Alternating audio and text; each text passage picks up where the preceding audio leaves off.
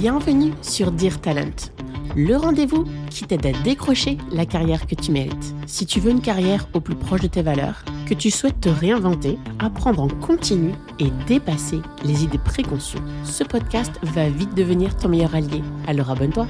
Je suis Aurore Nicolet, coach et experte en recrutement. Chaque semaine, je partage sans compter des astuces concrètes et des méthodes actionnables afin de faire grandir ta carrière et avoir celle que tu mérites. À tout de suite et bon épisode. Bonjour et bienvenue dans ce nouvel épisode de Dear Talent.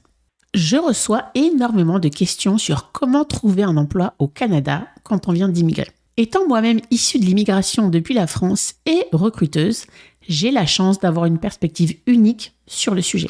Et je souhaite donc vous partager des solutions pour booster votre recherche d'emploi. Je vous ai même mis un petit bonus à la fin concernant ce qui est à savoir au moment où vous recevez une offre d'emploi. Alors évidemment, la base pour pouvoir travailler au Canada, c'est d'abord d'avoir un visa de travail. Il est important de noter que je ne vais pas rentrer dans le détail des visas dans cet épisode, car seuls les avocats et les conseillers en immigration sont habilités à vous conseiller sur le sujet.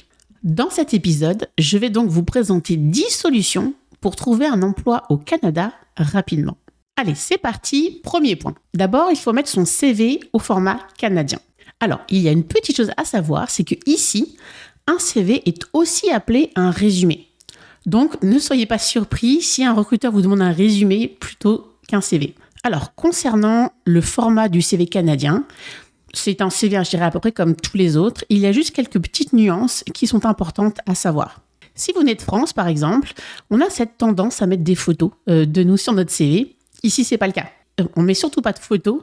Cela est considéré comme une information discriminatoire. Concernant également le nom de famille, moi, par exemple, en France, on met généralement le nom de famille en lettres majuscules. Ici, ce n'est pas le cas. D'accord? C'est la même chose que pour le prénom, c'est première lettre en majuscule et le reste en minuscule. D'ailleurs, j'ai une petite anecdote sur le sujet. Quand je travaillais en agence de recrutement à Toronto, j'ai, euh, on m'a déjà posé la question sur mais Aurore, euh, pourquoi les Français, à chaque fois, ils mettent les noms de famille en grand, en majuscule, comme s'ils ils, criaient leur nom? Alors je dis non, non, pas du tout. C'est juste qu'en France, effectivement, pour pouvoir différencier, le, en tout cas, le prénom et le nom de famille, il est assez commun euh, de mettre cela en lettres majuscules.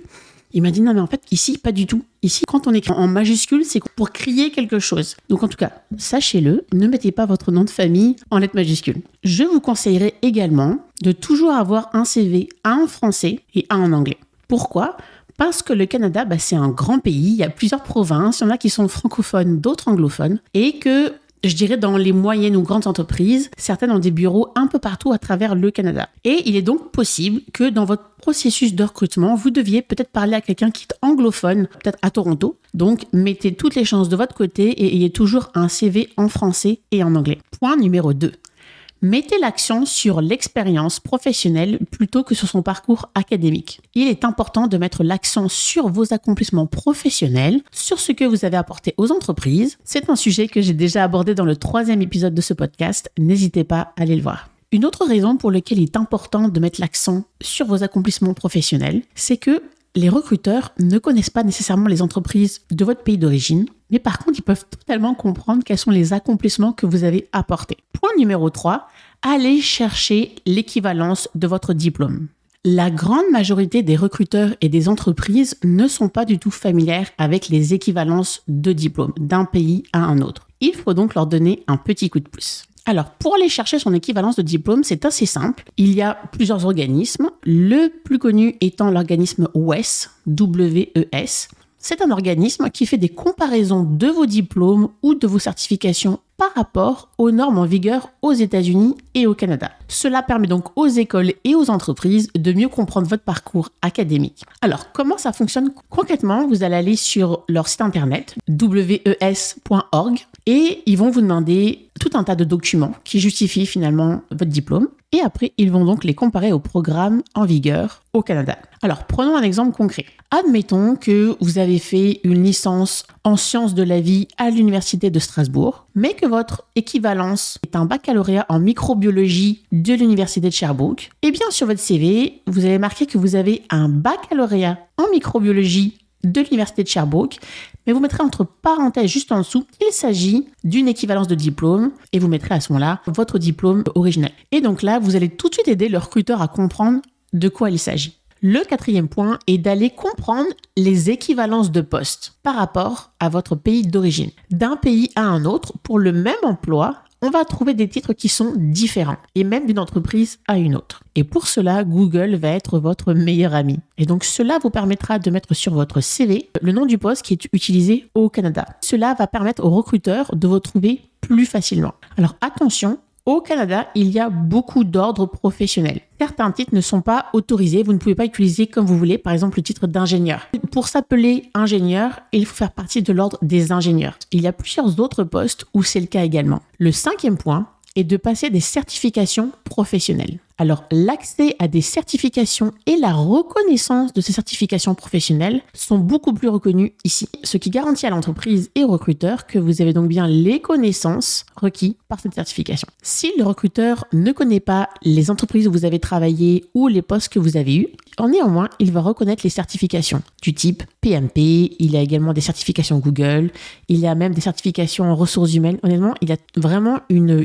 gamme énorme de certifications qui vous est offerte pas à faire vos recherches. Sixième point, la qualité avant la quantité. Comme je vous le disais dans mon troisième épisode, il ne sert à rien d'appliquer à 100 postes si vous ne lisez pas précisément les affichages et que vous ne personnalisez pas vos CV. Le septième point, c'est l'importance de l'anglais et du français. Le bilinguisme au Canada est un vrai avantage concurrentiel sur le marché de l'emploi. Je dirais que pour les postes professionnels, c'est presque indispensable. Alors ne vous inquiétez pas, il y a énormément de ressources fournies euh, par les provinces sur le sujet. Il y a également des entreprises qui vous offrent des cours d'anglais ou des cours de français. Alors, huitième point, développer son réseau. Il est très important de se développer un réseau que ce soit avec ses voisins, ses amis, sa communauté. LinkedIn est un très bon endroit pour ça. Cela va vous permettre d'avoir accès à des opportunités. Pourquoi? Parce qu'il y a aujourd'hui dans presque toutes les entreprises des programmes de cooptation. Alors qu'est-ce que c'est? C'est finalement c'est quand un employé de l'entreprise va référer quelqu'un qu'il connaît pour un poste qui est à pourvoir et si vous êtes embauché et que vous passez la période d'essai, cette personne-là va pouvoir recevoir de l'argent en compensation. Des sommes qui peuvent aller de 200 à plusieurs milliers de dollars pour les plus généreuses. Point numéro 9, les associations professionnelles. Alors au Canada, il y a des associations professionnelles pour je pense, absolument tous les types de métiers. Il y en a pour tous les goûts, donc n'hésitez pas à faire vos recherches sur Google et voir s'il y a une association professionnelle pour votre corps de métier. Point numéro 10, avoir un profil LinkedIn cohérent. Alors, comme je le mentionnais dans mon épisode précédent, le profil LinkedIn est un CV en ligne. Il est très regardé notamment pour les professionnels, mais je noterai qu'il est également important d'avoir un profil LinkedIn en français et un anglais. Pour cela, absolument pas besoin de vous créer deux profils différents. C'est quelque chose que j'expliquerai justement sur LinkedIn pour vous montrer comment faire. Alors, pour le bonus de la fin, je voulais tout de même vous parler de l'organisation une lettre d'offre. Alors au Canada, il y a deux manières, je dirais, de recevoir une offre. Alors soit vous avez d'abord ce qu'on appelle la vérification des antécédents criminels ainsi que la vérification des références avant de recevoir une offre, ou alors vous avez une offre ce qu'on appelle conditionnelle une offre conditionnelle, c'est quand on vous fait une offre, d'accord, que vous avez accepté les termes, mais que cela va être conditionnel sur le fait d'avoir une bonne vérification des références et de vos antécédents criminels. Alors, une petite astuce, ayez déjà en main des références qui sont prêtes avant même d'appliquer à un poste. Pour des références, on va généralement vous demander des anciens managers, des anciens gestionnaires que vous avez eus. Alors, pour résumer, il faut mettre son CV au format Il faut mettre l'accent sur son expérience professionnelle avec des accomplissements mesurés plutôt que sur son parcours académique. Il faut aller chercher les équivalences de diplômes, aller chercher également les équivalences d'appellation des postes, passer des certifications professionnelles si vous jugez que c'est nécessaire, la qualité avant la quantité. N'oubliez pas l'importance du français et de l'anglais et d'avoir également un CV en anglais et un CV en français avec vous. Développez votre réseau. N'hésitez pas à voir s'il y a des associations professionnelles pour votre métier et ayez un profil LinkedIn cohérent. Vous trouverez toutes les informations sur ce dont je vous ai parlé dans cet épisode dans les ressources de l'épisode au niveau de la description. Écoutez, j'espère que cet épisode vous a été utile. N'hésitez pas, comme d'habitude, à me contacter sur LinkedIn. Et en attendant, on se dit au prochain épisode. Si tu as aimé cet épisode, tu peux le partager ou lui laisser 5 étoiles sur Apple Podcast ou Spotify.